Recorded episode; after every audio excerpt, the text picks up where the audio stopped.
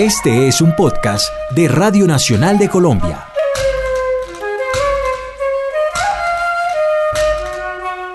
Todo sucedió en ese momento en breve espacio de tiempo, en dos o tres años. Empezamos a tocar con Paco, eh, Camarón estaba por ahí grabando la leyenda, nos invitó a participar de esa grabación, hacíamos giras. Eh, sucedió en muy breve espacio de tiempo, insisto, sin una premeditación, ni un ni, tampoco hacer un balance de las cosas. Eh, así que quizá es eso un poco parte de uno de los grandes ingredientes de una receta, de la receta para que eso fuera lo que fue, ¿no?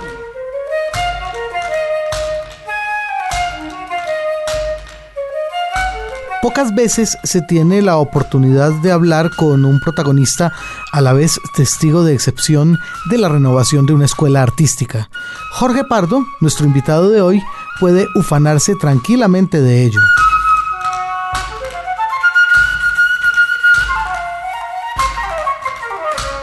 Normalmente asociamos el sonido del flamenco andaluz con la guitarra como único acompañamiento.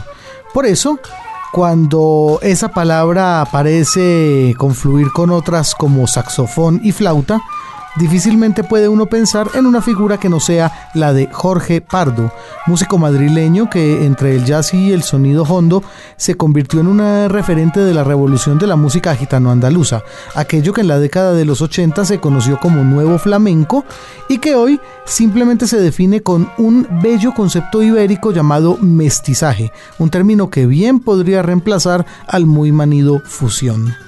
Hace unas semanas nos encontramos en una noche puertorriqueña con Jorge Pardo, el legendario ejecutante de vientos del sexteto de Paco de Lucía.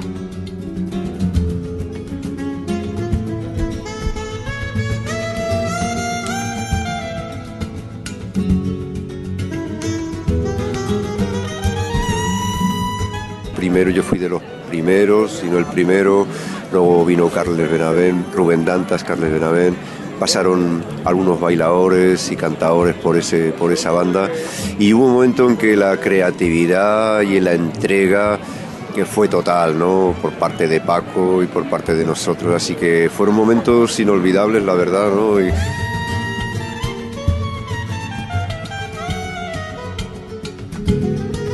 En fin, fueron momentos, pues la verdad, llenos de pasión, de entrega, que en ese momento cuando estás eh, sumergido en esa creación, pues en realidad no te das cuenta de nada, simplemente estás en ello y, y el próximo concierto, piensa nada más que en el próximo concierto, el próximo viaje, la próxima gira, el próximo disco, en, seguir haciendo temas, en fin, yo que sé, fueron para mí fue una gran enseñanza.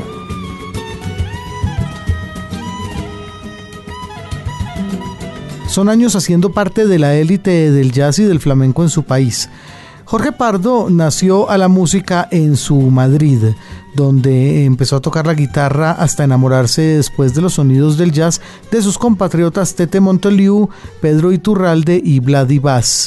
La búsqueda de un lenguaje lo llevó primero a los vientos, el saxofón, la flauta, luego a las grabaciones comerciales con gente como Las Grecas, célebre agrupación femenina de flamenco pop y a finales de la década del 70 integró Jorge Pardo la nómina de la agrupación Dolores, donde se encontraban otros componentes de lo que sería a partir de la década de los 80 el sexteto más importante del flamenco instrumental de la segunda mitad de siglo. Estamos hablando de la agrupación del guitarrista algecireño Paco de Lucía.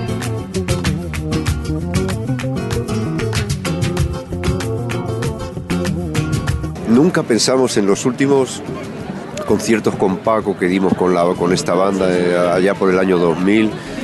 Ah, reflexionábamos algunas veces después de los conciertos ¿no? en la habitación del hotel y, reflexionábamos acerca de la cantidad de tiempo que llevábamos viajando juntos y que nunca, ni siquiera el mismo Paco también lo decía, nunca habíamos pensado nadie que aquello que empezamos de una manera casual, si cabe decirlo, se convirtiera en un grupo que en principio empezó siendo experimental y de vanguardia y, acabó convirtiéndose en relativamente poco espacio de tiempo en un clásico, ¿no?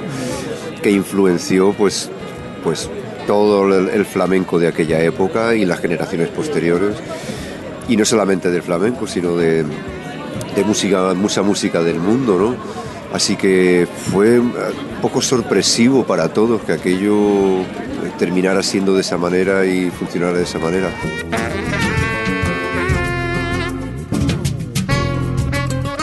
Ha pasado algún tiempo desde que Jorge Pardo hiciera su aparición en la escena del jazz de su país, así como en ese selecto grupo de ejecutantes interesados en lo hondo, conocidos como los jóvenes flamencos, que empezaron a alternar con las grandes figuras del pop madrileño en la década de los 80, los años de la célebre movida madrileña.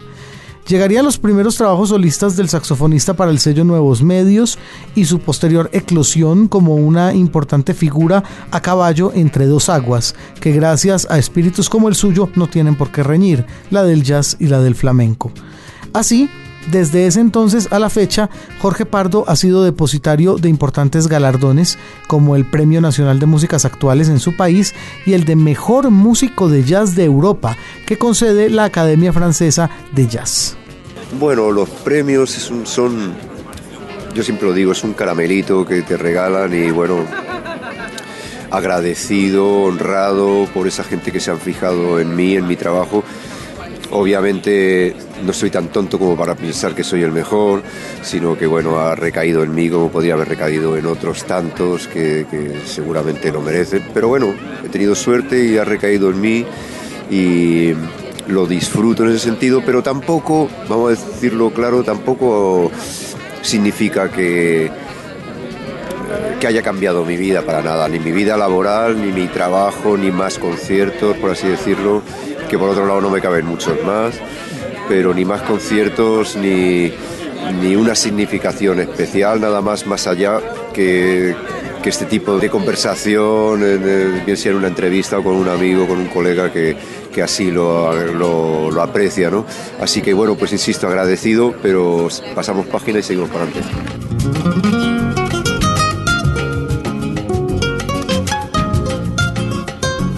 Desde 2005 Jorge Pardo se encuentra imbuido en el desarrollo de una serie de trabajos denominados vientos flamencos, en eh, los que puede darse el lujo de ir sumando colaboradores y saberes sin prisa pero sin pausa, con los tiempos que hoy se puede permitir, sin ataduras. Allá hace pues unos 10 años empezó a poderse publicar en el formato MP3 en internet piezas sueltas, de manera que mm, tenía idea de hacer eso, de, hacer muchas cosas diferentes. Empecé a investigar sobre, sobre los cantes antiguos de flamenco, sobre el chaqueta, el, el talega, un montón de gente que, que yo tenía ganas de, de, ir enseñando ese trabajo también a otros instrumentistas, cosa que hasta el momento no se había hecho, de transcripciones de cantes flamenco para mis instrumentos, ¿no? Y aproveché este formato para que sin necesidad de hacer un disco, un CD, pues poder publicar temas sueltos, ¿no? Tenía ya unos cuantos temas reunidos, pues a mi colega Ángel que trabaja conmigo se lo ocurrió, vamos a hacer, vamos a publicar un CD de esto, ¿no? Y se han publicado dos CDs, Viento Flamenco volumen 1 y volumen 2, y hay un tercero que todavía se ha quedado ahí en el cajón, que bueno, pues seguramente algún día lo veremos. Y bueno, ese ha sido el espíritu de ello, ¿no? De, de no hacer una obra como tal, ¿no? Con nexo de unión entre los temas, sino pues hago, tengo un encuentro con un músico, con un colega, pues grabo, lo publico y no tengo necesidad de, o exigencia de hacer eh, cinco o seis temas más para completar un disco, sino un tema y al siguiente.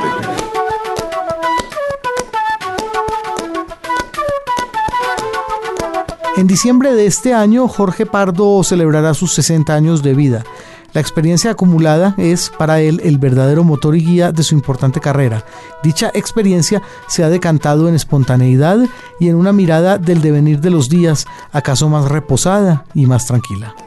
Yo creo que ese mismo espíritu que tuvimos, bueno, que del cual aprendimos en nuestra más tierna juventud, ¿no? Eh, yo creo que eso nos ha impregnado a todos los que allí estábamos nos impregnó de esa manera de actuar, con ese sentido del riesgo, con ese sentido de la entrega, que pues eh, todavía yo llevo ese espíritu dentro y me permite pues maniobrar pues de una manera en la música de, de una manera completamente desprejuiciada, ¿no? Y si se te ocurre algo, pues vas y lo haces. Y no importa el qué, ni el cuándo, ni el cómo, ni el si va a gustar más o menos, o si va para tal mercado o para tal otro. A Dios gracias y afortunadamente eh, trabajo hay, hay conciertos y, y bueno, gozo de ese privilegio y ese privilegio pues la verdad lo uso y lo disfruto en mi vida. ¿no? Un podcast de la serie Cultura, Contracultura y Recontracultura de Jaime Andrés Monsalve para la Radio Nacional de Colombia.